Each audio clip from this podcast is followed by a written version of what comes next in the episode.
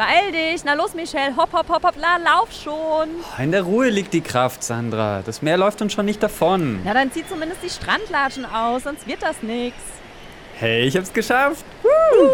Wow, was für eine Aussicht zur Bucht von hier oben. Oh, ja, schau mal, schau mal. Siehst du das dort in der Ferne, dort ganz hinten? Hä, was? Na das, was da so perlmuttfarben schimmert. Schau mal. Ah, du meinst die Sardine da weit draußen. Ja, genau. Na los. Eins, Zwei, zwei, drei.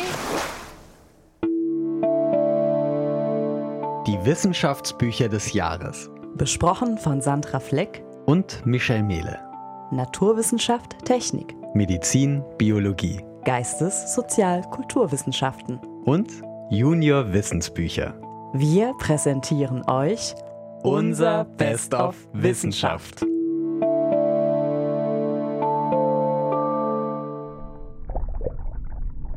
Dieses Gluckern, das unsere Ohren unter Wasser heimsucht, ist eine wahre Geräuschsuppe. Mannigfache Stimmen vermengen sich darin wie das zerkochte Gemüse im Eintopf. Wir kennen einige Noten, als röchen wir ein Parfum, dessen Düfte uns anwehen und sich wieder verflüchtigen. Wie Instrumente in einem Orchester hat jede Stimme mehr ihre eigene Note, ihre eigene Wellenlänge und sie singt ihre Erzählung in ihrer eigenen Tonart. Zuerst vernehmen wir die Bässe. Da hinein mischt sich prickelndes Prasseln, der Regen, der auf der Oberfläche Gichtblasen wirft, Dutzende Kilometer weit weg Schiffsschrauben und so weiter. Hey Sandra, hörst du diese Melodie? Hm, ja, das ist die Telefonverbindung der Wale. Die Telefonverbindung? Ja, sie funktioniert über Druck und Temperatur. Das Meer besteht nämlich aus zwei Wasserschichten. Dem von der Sonne erwärmten Oberflächenwasser und dem kalten Tiefenwasser. Wo diese beiden Ebenen aufeinandertreffen, an der sogenannten Thermokline, fällt die Temperatur plötzlich rapide ab. Du kennst das bestimmt vom Schwimmen in einem See, wenn es überall warm ist und auf einmal fährst du mit deinem Bein durch kaltes Wasser. Ja, das kenne ich. Und das überrascht mich jedes Mal wieder. Irgendwie ein komisches Gefühl. Mhm. Genau an dieser Trennlinie wird Schall gefangen. Ist der Schall auf dem Weg an die Oberfläche, stößt er gegen warmes Wasser. Er wird beschleunigt und wieder nach unten gestoßen. Ist der Schall auf dem Weg nach unten, stößt er auf kaltes Wasser und wird nach oben gestoßen. Und so weiter und so fort. Hm. Bill François, der Autor von Die Eloquenz der Sardine, den ich zuvor auch zitiert habe, vergleicht das mit einem Glasfaserkabel. Dann breitet sich der Klang der Wale also tausende Kilometer weit aus. Hm. Das ist ja wie mit Funkwellen beim Radio. Man kann sich hören, aber man ist zu weit weg, um sich zu sehen. Gut, dass du die Frequenz ansprichst, Michelle. In den 90ern haben Forscher einen einsamen Finnwal entdeckt. Er rief die ganze Zeit, aber traf keine Artgenossen. Unter Zuhilfenahme des Hydrophons, also die Geräte, die solche Unterwasserstimmen aufzeichnen, haben die Forscher entdeckt, dass es auf die richtige Frequenz ankommt. Der einsame Finnwal kommuniziert auf einer Frequenz von 52 Hertz und die restlichen Wale auf 10 und 35 Hertz. Wow! Hast du das gerade gesehen? Oh ja, oh ja, du meinst die Lichtblitze dort draußen? Ja, schau, und es werden immer mehr. Ja, das ist bestimmt wieder unsere Sardine. Zitat: Ihr Rücken ist blau wie das Meer, sodass man sie von oben nicht sehen kann. Von unten betrachtet verschwindet ihr perlmuttfarbener Bauch im Licht des Himmels. Schaut man aber von der Seite, sind ihre Flanken wie ein Spiegel. Und so spiegeln die Sardinen im Wasser dann die Farbe von ihrer Umgebung? Ganz genau. Der silberne Schein wird bei Fischen von der Hautschicht unterhalb der Schuppen erzeugt. Bei den Sardinen gibt es eine große Besonderheit. Ihre Haut besteht aus reflektierenden Guaninkristallen in zwei verschiedenen Formen. Die Formenvielfalt streut das Licht viel intensiver. Denn unabhängig davon, aus welcher Richtung das Licht ursprünglich kommt, wird es die eine oder andere Form des Kristalls treffen und dadurch reflektiert. Oh mein Gott, kommen die näher? Das scheint ja ein ganzer Schwarm zu sein. Oh ja, wie schön, schau noch, so schön. Das können bis zu 15 Fischen pro Kubikmeter sein. Wow, die berühren sich nicht mal und das sieht aus, als würden die alle in eine Richtung fließen. Oh, sie haben uns erkannt. Schau, die kommen direkt auf uns zu. Wow, wow, wow, wow! Oh, oh, Glück gehabt. Oh, oh der Schwarm hat sich gerade noch mal zwei geteilt.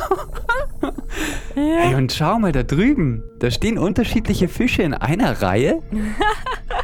Ich glaube, du hast den Wellnessbereich entdeckt. Hier stehen Raubfische und deren Beutetiere gemeinsam Schlange, um sich vom Putzerfisch verwöhnen zu lassen. Verrückt.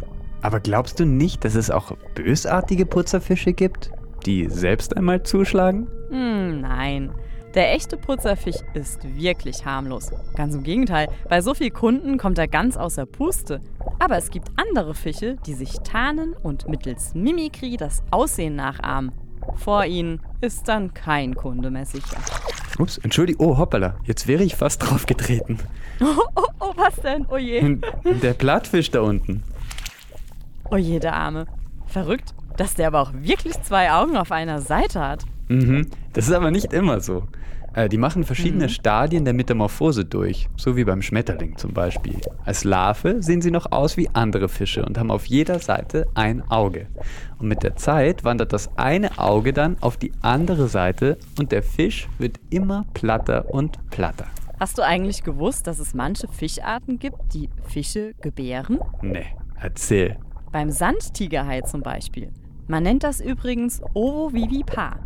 Keimlinge schlüpfen in der Gebärmutter aus dem Ei und bleiben dort bis zur Geburt. Zitat. Allerdings gibt es keine Nabelschnur, über die sie ernährt würden, weshalb ihre Nahrungsaufnahme ungleich aggressiver ist. Ein Weibchen paart sich jeweils mit mehreren Männchen und trägt somit derer Dutzende Embryonen in sich. Die ersten, die aus dem Ei schlüpfen und also stärker sind als die anderen, fressen in der Gebärmutter zunächst ihre Halbbrüder. Dann die noch nicht geschlüpften Eier und zuletzt die noch unbefruchteten Eier. Am Auweia. Schluss bleiben ein oder zwei Haie übrig, die mit fast einem Meter geboren werden. Das ist ja heftig. Hey Sandra, da muss ich dir noch eine andere ganz traurige Geschichte in Sachen Fortpflanzung erzählen. Kraken sind ja sehr schlaue Tiere, wie mittlerweile bekannt ist. Aber sie können ihr Wissen gar nicht an die nächste Generation weitergeben. Ah, ach so? Ja, also das Weibchen behütet ihre Brut so lange, bis sie schlüpft. Sie fächert den Schützlingen Sauerstoff zu und frisst nicht. Und meist stirbt sie dann kurz bevor der Erste sich selbst in die Welt entlässt. Sehr schade. Hm, ja. Puh. Du, jetzt kriege ich aber langsam mal Hunger. Lass Lieder mal wieder ans Land gehen.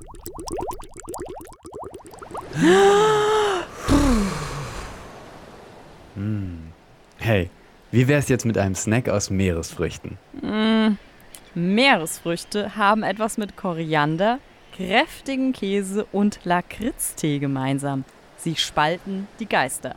Das sagt der Autor Bill François und listet in Folge gefühlt alle Tiere potenzieller Speisekarten auf, von denen man besser die Finger lässt, unter anderem der Kabeljau, der weltweit von der Speisekarte nicht mehr wegzudenken ist.